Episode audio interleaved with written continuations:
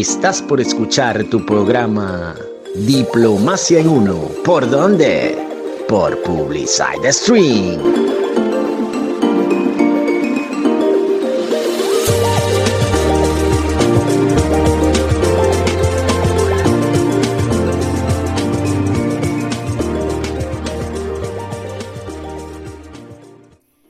Llegamos a la sección que leemos en la cual vamos a reseñar parte de la nota de prensa recibida en atención al evento celebrado en la Embajada de Argentina en Venezuela en el marco de la Agenda Malvinas 40 años, llamado Foro La Cuestión Malvinas.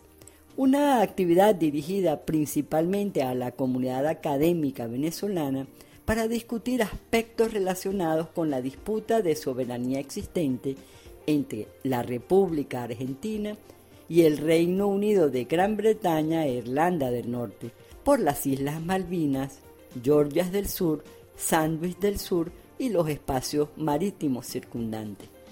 El encuentro al que asistieron estudiantes, profesores, periodistas y miembros de la sociedad civil venezolana se inició con las palabras del encargado de negocios, Eduardo Porretti, quien destacó la importancia de esta controversia para la política exterior argentina.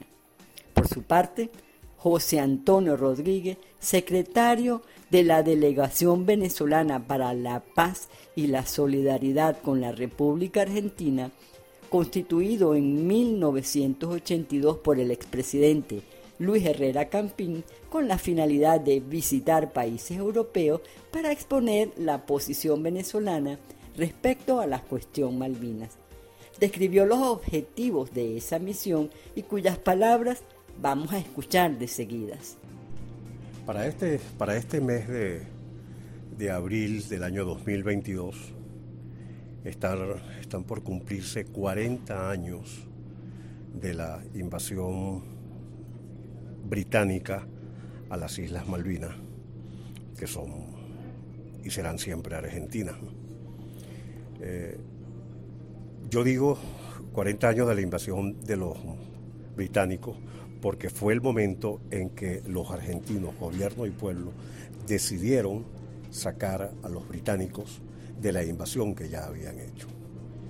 Eh, las razones son múltiples, la asistencia de datos históricos, culturales, políticos y geográficos le dan a Argentina la soberanía sobre las Islas Malvinas. Los territorios que confiscó Inglaterra de las Malvinas, las Islas Sandwich, así como en el lado de Venezuela al Esequibo, y en el lado de Centroamérica, Belice y Mosquitos con eh, Nicaragua y Honduras, son el más claro vestigio de una política de expansión colonial que tomó Gran Bretaña en el siglo XIX para tomar control de zonas estratégicas y zonas económicas muy, muy exclusivas para el transporte marítimo. Eh, recordemos que el paso por las Islas Malvinas era muy importante como centro de abastecimiento y de caza de eh, eh, ballenas, que era un comercio muy importante, porque en ese paso no existía el canal de Panamá.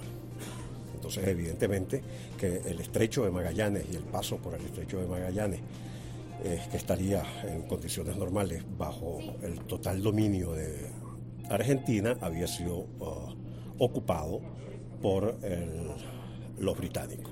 Eso nos trajo como consecuencia la presencia de un territorio de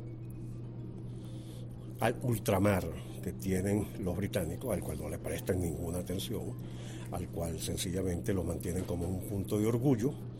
Y hablando de orgullo, eso también es orgullo argentino, porque las islas son argentinas y más tarde que temprano se reconocerá que son argentinas. En este evento, una segunda presentación estuvo a cargo del jefe de la sección política, Norberto Fernández, el jefe de la sección política de la Embajada de Argentina en Venezuela, quien expuso sobre los hechos históricos, los títulos argentinos de soberanía y el tratamiento que ha tenido esta disputa en las Naciones Unidas. Fernández hizo mención de los objetivos primordiales de la Agenda Malvinas 40 años, que son conmemorar los 40 años del conflicto, reconocer y homenajear a los caídos, sus familiares y a los veteranos y veteranas, y visibilizar los derechos soberanos argentinos sobre los territorios en disputa. Vamos a escuchar entonces palabras de Norberto Fernández, una extracción de lo que fue su discurso en este sentido. 17.000 kilómetros cuadrados de territorio insular que se conforma por tres archipiélagos, las Malvinas, las Islas Georgia del Sur y las Islas Sandwich del Sur, y cada una con su relativa proyección marítima. Actualmente hay unas 3.200 personas viviendo en las Islas Malvinas, que son las únicas que tienen población permanente, de las cuales el 87% es de origen británico. ¿Por qué las Malvinas para la República Argentina, para nosotros, son parte integral del territorio nacional? Esta cuestión puede ser respondida desde tres perspectivas. Desde un primer lugar podemos hablar de los hechos históricos que adjudican los títulos a Malvinas. Segundo lugar, la perspectiva jurídica de los títulos de soberanía. Y por último, cómo ha sido el tratamiento de la cuestión Malvinas en el sistema de Naciones Unidas. Con respecto a los hechos históricos, el punto crucial para evaluar una controversia que es en el momento que inicia es 1833, cuando la corbeta inglesa Eclipse desalojó a las autoridades argentinas que estaban radicadas en las islas. Previamente, en 1820, Buenos Aires había tomado posesión efectiva con la fragata Heroína y otorgó concesiones de tierra y pesca, que lo cual constituye el ánimo necesario luego de una ocupación. En 1829, por un decreto de, lo que sería, digamos, el Estado de Buenos Aires en ese momento, las Islas Malvinas y adyacenses fueron establecidas como parte de la provincia y serían administradas por el gobernador político y militar con sede en Puerto Soledad. El fundamento de este decreto que designó autoridades argentinas en las Islas Malvinas con un nuevo esquema, es decir, un gobernador político y civil, se fundamentaba en los derechos como sucesoras de la antigua metrópolis, España.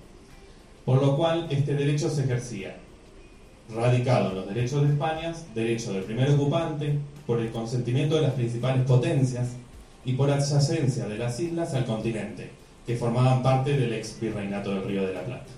En función de estas consideraciones que otorgaban títulos a la República Argentina, por entonces Buenos Aires, se designaron 32 gobernadores político y militar en el territorio de las islas. El representante de Reino Unido, en ese contexto, formuló una reclamación expresando que el gobierno argentino había asumido una autoridad incompatible con los derechos de soberanía británica. Pero en realidad había transcurrido más de medio siglo desde que Reino Unido había abandonado Puerto Egmont, que era el único lugar donde había tenido un establecimiento y había ejercido algún tipo de control. La ocupación era apenas mantenida y tardía, lo cual lo, lo procederé a explicar en la brevedad.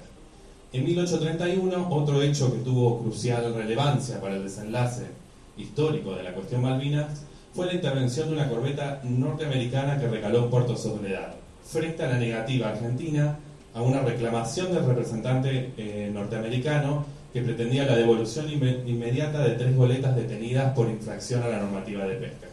Este impasse diplomático lo que hizo fue asegurar que Reino Unido no, no contaría con la oposición de los Estados Unidos de América frente a una potencial eh, invasión.